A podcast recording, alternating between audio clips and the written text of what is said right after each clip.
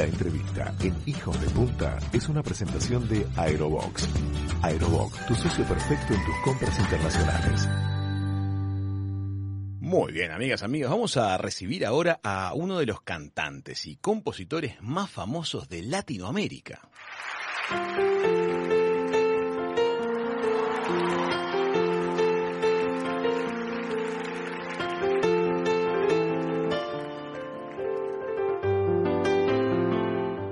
Canciones conectan con emociones muy profundas, figura de grandes escenarios del mundo, multipremiado y muy querido y respetado por toda la comunidad de artistas. Qué difícil se me hace mantenerme en este viaje sin saber a dónde voy en realidad si es de ida o de vuelta, si el furgón es la primera, si volver es una forma de llegar.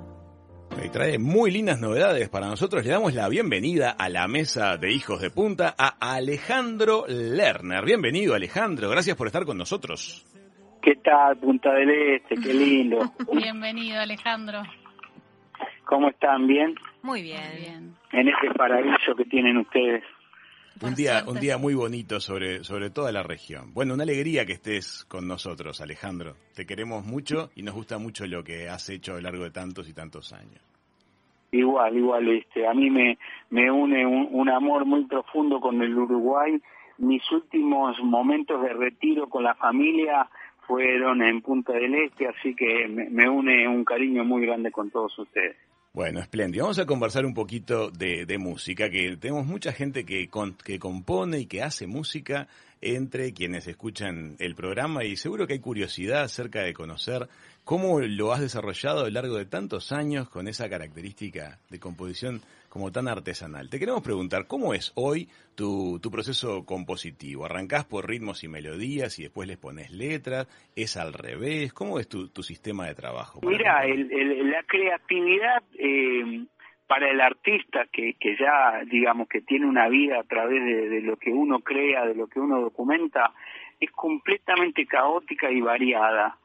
Hay, por supuesto que hay momentos profesionales, suponete cuando a vos te dicen tal día vas a componer, suponete hace muchos años un día me dijeron vas a ir a la casa de Carol King a componer una canción. Tal día, tal hora. A tal, a tal hora tenés que llegar, en ese momento era con un grabadorcito a cassette, cada uno tenía su grabadorcito a cassette, un piano vertical que tenía en su mansión este, Carol King, y, ahí empezás a charlar, nos empezamos a componer, de, de la charla empiezan a salir imágenes, ideas, y terminamos agarrando cada uno una hoja y, un piano y empiezan a salir las melodías. Quizás empieza con una melodía, quizás empieza con una con una palabra, quizás empieza con una con un recuerdo. Pero y cuando a veces eh, vos estás en, en tu casa, en mi casa, este, ponerle a las 3 de la mañana, hay algo que me golpea, una imagen, sobre todo en esta época de, cuarentena donde hemos estado encerrados casi ocho meses, también puede ser una imagen que te aparece inesperada, que te agarra desprevenido, o eh, pronto también puede pasar que te sentes al piano y en una combinación de acordes que no sabes cómo, cómo apareció, se despierta una melodía, esa melodía despierta una historia. Entonces, para los que componen canciones o los que quieren componer canciones, es completamente libre, salvaje, puede venir de cualquier manera. Hay gente que tiene un método, que todos los días se despierta a tal hora y se pone a escribir, eso está bien, y si te agarra desprevenido a las 5 de la mañana, también está bien. Perfecto. O sea, en tu computadora me imagino entonces hay pedazos de canciones, hay pedazos de letras, hay pedazos de melodías, alguna cosa que, que te fue quedando y algún día de repente agarran forma final. Para que haya un registro de eh, esas ideas. En una época, eh, por ejemplo, hace muy poquito, ya preparando el material de este concierto que voy a dar el 20 de noviembre, encontré una caja que se llamaba Cuadernos. Y hay cuadernos desde los 90, ponele hasta ahora, y en esos cuadernos hay reflexiones, dibujos, eh, cosas autobiográficas donde yo relato cosas que me están pasando y de pronto me encuentro con, con una letra de una canción que, que de pronto terminó convirtiéndose en un super éxito y que nació en, un, en una especie de diario íntimo. Qué bueno. Vamos a contarle un poquito a la gente esta experiencia que se está por venir para los próximos días, que va a ser algo realmente muy lindo, un recital de, streaming. Ayer vimos un recital de streaming de, de Fito Páez aquí y realmente nos pareció fantástica la experiencia. Ahora estamos adeptos a los recitales streaming, así que queremos saber del tuyo. ¿Qué es lo que estás preparando, Alejandro? Mira, eh, hay una frase que que siempre eh, sonó alrededor de, de, mi repertorio y es que muchas de mis canciones han sido la banda sonora de la vida de la gente, ¿verdad? Exacto. Y, y, y me pasa que también la banda, eh, mis canciones son la banda sonora de mi vida, solo que mucha gente no conoce la historia de que hay detrás de las canciones. Y yo lo que quiero en este 20 de noviembre, invitar a la gente a que conozca la historia que hay detrás de esas canciones. Ah, qué lindo. Situaciones, fotos, videos, y que puedan empezar a, a digamos, a redondear la imagen y, o los sentimientos que hubo detrás de cada composición. Está bueno, porque de alguna manera cuando uno escucha una, una propuesta artística, musical, al igual que cuando leemos un libro, construimos en nuestra cabeza un mundo de imágenes y de emociones que son provocadas por ese estímulo. Pero claro, también hubo una historia que fue la historia original, la del propio artista que creó esa, esa obra. y vos a estar contando entonces cómo fue que surgieron este, las canciones más famosas. Este, y aparte también contar algunas situaciones, eh, digamos, históricas que nos han acompañado, ¿no? Pensar que algunas canciones han surgido eh, durante la dictadura militar o durante la guerra de las Malvinas y, bueno, son, son para mí en mi vida personal son documentos. Eh, después la gente los transformó en canciones o en canciones populares, pero eh, hay, hay toda una historia de vida y hay un sentimiento que, que hemos compartido en el Río de la Plata, en Latinoamérica. Qué, qué interesante el carácter cíclico de algunas cosas, ¿no? Hay canciones que de pronto, ayer lo, no, lo conversábamos a raíz de este concierto que te comentaba, son canciones escritas en los años 80, en los años 90, y sin embargo las líricas, las letras, parece que están sucediendo este, ahora. En tus canciones pasa mucho eso también, hay canciones que son absolutamente atemporales. La pregunta es, cuando uno está componiendo, ¿Tiene en la cabeza que de repente las metáforas que usa o las, las figuras que redacta tendrían que tener validez sin, sin depender de su época o no está eso presente en tu en tu mesa de trabajo? No, cuando uno está documentando eh, estás absolutamente en, en, en tiempo real, estás en el aquí y ahora, porque lo que no podemos permitirnos los creadores es que se nos pase la idea o, o el ánimo o el sentimiento. Entonces, si nosotros pensamos con demasiada proyección de, futuro, nos estamos desconectando de lo que estamos sintiendo en ese momento. Claro. Tiene que ser una foto. ¿Cómo? Tiene que ser una foto, tiene que ser un instante lo que se está capturando. Exactamente, una foto es un documento de, instantáneo, de algo que va a, va a quedar por lo menos para tu, para tu realidad, para tu recuerdo. En el caso del artista popular eh, hay grandes posibilidades que eh, eso sea algo que uno va a compartir con la realidad de todos los demás. Amigas, amigos, estamos conversando con Alejandro Lerner el próximo viernes 20 de noviembre a las 9 de la noche. Desde el estudio El Pie de Buenos Aires va a estar dando un recital en streaming y contando las historias que hay detrás de cada canción. Todo esto lo pueden comprar en la plataforma Live Pass. Eh, me gustaría que nos cuentes un poquito por qué elegiste eh, ese estudio El Pie para que sea el lugar donde se desarrolle el recital. Es mi estudio, vos sabés que yo construí los estudios El Pie, uno de los estudios más grandes de Buenos Aires, donde han ahí por ese estudio pasó el ingeniero de los Beatles muy poquito tiempo antes de partir, que yo lo, lo convoqué para hacer una clínica de grabación donde vino Charlie García, donde produjimos una canción junto con él que se llama Geoff Emerick, y después terminó trabajando conmigo en la producción de Todo a Pulmón, de, de lo que ustedes tocaban hace un ratito y lamentablemente partió muy poquito tiempo después. En medio de la grabación llamó Paul McCartney para ver cómo andaba. Eh, antes vino gente como Alan Parsons, que es muy amigo mío, o el ingeniero chileno Humberto Gatica, productor de grandes éxitos del mundo. Por ahí han pasado grandes artistas del mundo, lo tengo hace mucho tiempo, es una locura que empecé a construir hace casi 30 años y que mantengo con un sacrificio enorme. Y bueno, también quiero que la gente conozca el estudio el pie de adentro. Qué lindo, qué linda oportunidad.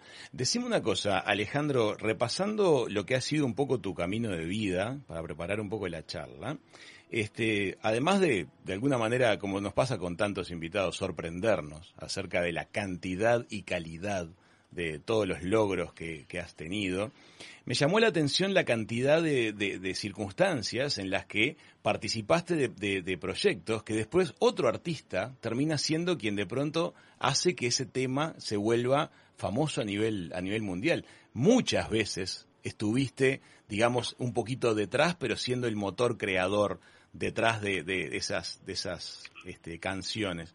¿Cómo se vive haber creado una, una composición y que sea otra persona quien la lleve al brillo mundial y que tal vez para mucha gente sea el autor de esa obra que en realidad es tuya. ¿Cómo lo vivís? Bueno, hay, hay una faceta mía que, que fue, a ver, yo cuando conocí a Armando Manzanero, que es uno de mis grandes amigos y hoy mismo estoy trabajando con él en proyectos de composición y estamos haciendo canciones juntos, este, yo me di cuenta cuando yo era muy jovencito que, un modelo de artista que yo no conocía, que era el artista que en sus tiempos libres, cuando no quiere salir de gira, subirse un avión, a un micro, a, lo que sea, a un barco, incluso cuando vamos en ferry al Uruguay, este, se dedica a componer canciones para otros. Y, y esa, esa decisión de convertirse en lo que se llama en inglés un songwriter, me permitió ir al, castillo de Sting a componer 10 días con, con autores de todo el mundo, de Inglaterra, de África, de distintos países de Europa, y así creo que ya son casi tres décadas que yo vengo componiendo con gente del mundo. Eh, como te dije antes, yo compuse canciones con Carol King, compuse canciones que las grabó Carlos Santana, compuse canciones que un día me invitó Luis Miguel a, llevarle a su casa de Acapulco y así terminé cantando, digamos, cantando junto a, Luis Miguel canciones mías y, que finalmente él las grabó y las convirtió en un éxito. Luego, hace muy poco me pasó algo muy, muy particular con una gran compositora que se llama Erika Ender, que es ni más ni menos que la compositora de Despacito, junto con, con, Luis Fonsi. Un día me junté con ella en mi, en mi estudio que tengo en California y este compusimos una canción. Pasaron los años y la canción no fue grabada. Y después eh, nos llaman de la familia de una artista mexicana muy querida que lamentablemente falleció, que se llama Jenny Rivera, que a Jenny le había encantado esa canción y que la había dejado, sin que nosotros sepamos, la había dejado grabada eh, en su computadora. El hermano de Jenny la descubre en su computadora y hoy esa canción, que fue reproducida con la voz que había grabado Jenny en, en, su, en su computadora, hoy lleva más de 50 millones de, de escuchadas. ¿Y a vos emocionalmente cómo te rebota eso, Alejandro? Y a mí me encanta porque siempre, a ver, hay que tener un poquito de desapego de, y de saber valorar. Por ejemplo, cuando a mí me grabó la canción Santana y encima yo le mandé el demo y él me pidió que yo sea el cantante. Esos son honores que, y regalos que te da la vida. O escuchar a Luis Miguel cantando, dame una prueba de amor que calme el dolor. Si yo no tengo esa esa apertura y ese respeto hacia hacia que mis canciones vayan y viajen y tengan su propio destino, esas experiencias yo no las hubiera tenido. Y me encanta, me encanta porque creo que es un privilegio para mí como artista y para mí como autor que otros artistas quieran cantar canciones mías, como en el caso de Alejandra Guzmán, Ricardo Montaner, Andrea Bocelli, es innumerable porque eh, Mercedes Sosa en, mis comienzos, Miguel Ríos en España, el Negro Rada, cuánta gente conocí gracias a que pude tener esta apertura de invitar a gente o a cantar o a cantar conmigo. Claro, porque abre puertas. El tener esa, esa mirada abierta a la vez abre puertas de gente que quiere este, que seas parte de sus proyectos, de sus sueños y, este, y todo va sumando. Qué lindo. Alejandro... siempre compartir abre puertas. Sí, sí. Alejandro, sabes que hace muy poquito eh, vi que presentaste un nuevo single que se llama Un Día y que habla justamente del particular momento que está viviendo la humanidad en general por la pandemia del COVID-19. Y escuchándolo, como la mayoría de tus temas, tiene un contenido muy profundo y es, es muy esperanzador. Habla mucho de la fe y me llamó la atención una frase en una parte que dice textual, si pudimos entender que vinimos a aprender para que esto no nos vuelva a suceder. O sea, ¿qué crees vos que aprendimos los seres humanos con todo esto? Bueno, yo creo que no sé si aprendimos, pero que estamos en el proceso de aprender seguro. Eh, estamos siendo conscientes de algo que, que quizás nosotros nunca teníamos en cuenta, que cuando, cuando nos tocábamos, cuando nos acercábamos, cuando, nos, cuando estornudábamos, había una posibilidad de que estemos contagiando o intoxicando, así como todavía no terminamos de ser conscientes de que intoxicamos al planeta, Ahora somos más conscientes en lo minimalista, que estamos, que tenemos la posibilidad de, enfermar a alguien o que alguien nos enferme a nosotros. Y eso es una conciencia que lo que tiene que generar es el respeto. Si no es el amor, porque digamos que el, el objetivo sería el amor, el amor incondicional, pero si empezamos con el respeto hacia el otro, respetar a una persona mayor que no tiene sus defensas y ser consciente de eso, eso es lo que... Eh, y por otro lado, cuando yo compuse la canción, eh, yo, yo me dije, porque tengo hijos, soy papá, tengo una familia, tengo mi mujer, hijos, chicos, que tenemos que empezar a imaginar que eh, esto, esto va a pasar, esta tormenta también va a pasar. Nos llega una pregunta de la audiencia que me parece linda. Dice, ante grandes dificultades se generan energías de todo tipo. Para un artista como tú, Alejandro, ¿cómo es el mecanismo que te conecta con tu interior y te permite canalizar energía y dar con la llave que abre las puertas de la creatividad? Eh, primero, algo muy personal que es la relación que uno tiene con Dios. Ah, o con lo que uno cree que es Dios o con lo que uno siente que es Dios. Eh, la, la fe es una posibilidad de de abrir una puerta que quizás la cabeza sola o la voluntad sola no, no ayuda, ¿viste? O la fuerza sola, sin un poco de fe, sin un poco de, de, esa sensación de agradecimiento, este, a veces las cosas no alcanzan. Eh, en el caso de, de cuando uno tiene un problema es eh, primero eh, saber que, que uno está dando lo mejor que uno puede, eh, más allá de que uno se puede equivocar o puede tropezar, este, creo que hay que tener buenas intenciones, eh, hay que tener fe porque eh, hay, hay una energía gracias a, Dios y es redundante que es superior al hombre, que es superior, vamos a hablar en términos a las cagadas que nos mandamos nosotros. Es que preparando la nota me dio una paliza de música tuya, Alejandro, en los, en los días que pasaron y realmente es notorio que después de sumar mucha escucha de tus letras y de tus músicas, uno de alguna manera queda cargado como con un optimismo, como con una imagen de que va a venir un mañana mejor, este, en todo sentido. Todos queremos creer que así es y le ponemos todo para que así sea, pero realmente me, me quedo con este concepto que acabas de transmitir de de la fuerza que tiene la fe. La fe puede ser eh, una fe religiosa o puede no ser religiosa, pero la fe es necesaria.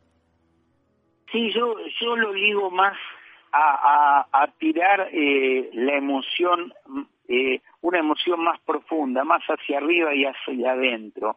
Si, la gente lo hace a través de la religión, a través de, un, de una cruz, a través de, una imagen o simplemente eh, conectándose con tu propio corazón, a mí me da lo mismo. No, no pasa por ahí, pasa por, por, porque Para mí el camino de la vida tiene que ver con abrir el corazón.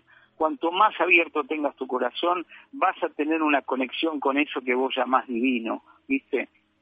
Es que compartir abre puertas, como nos lo decía Alejandro hace un ratito.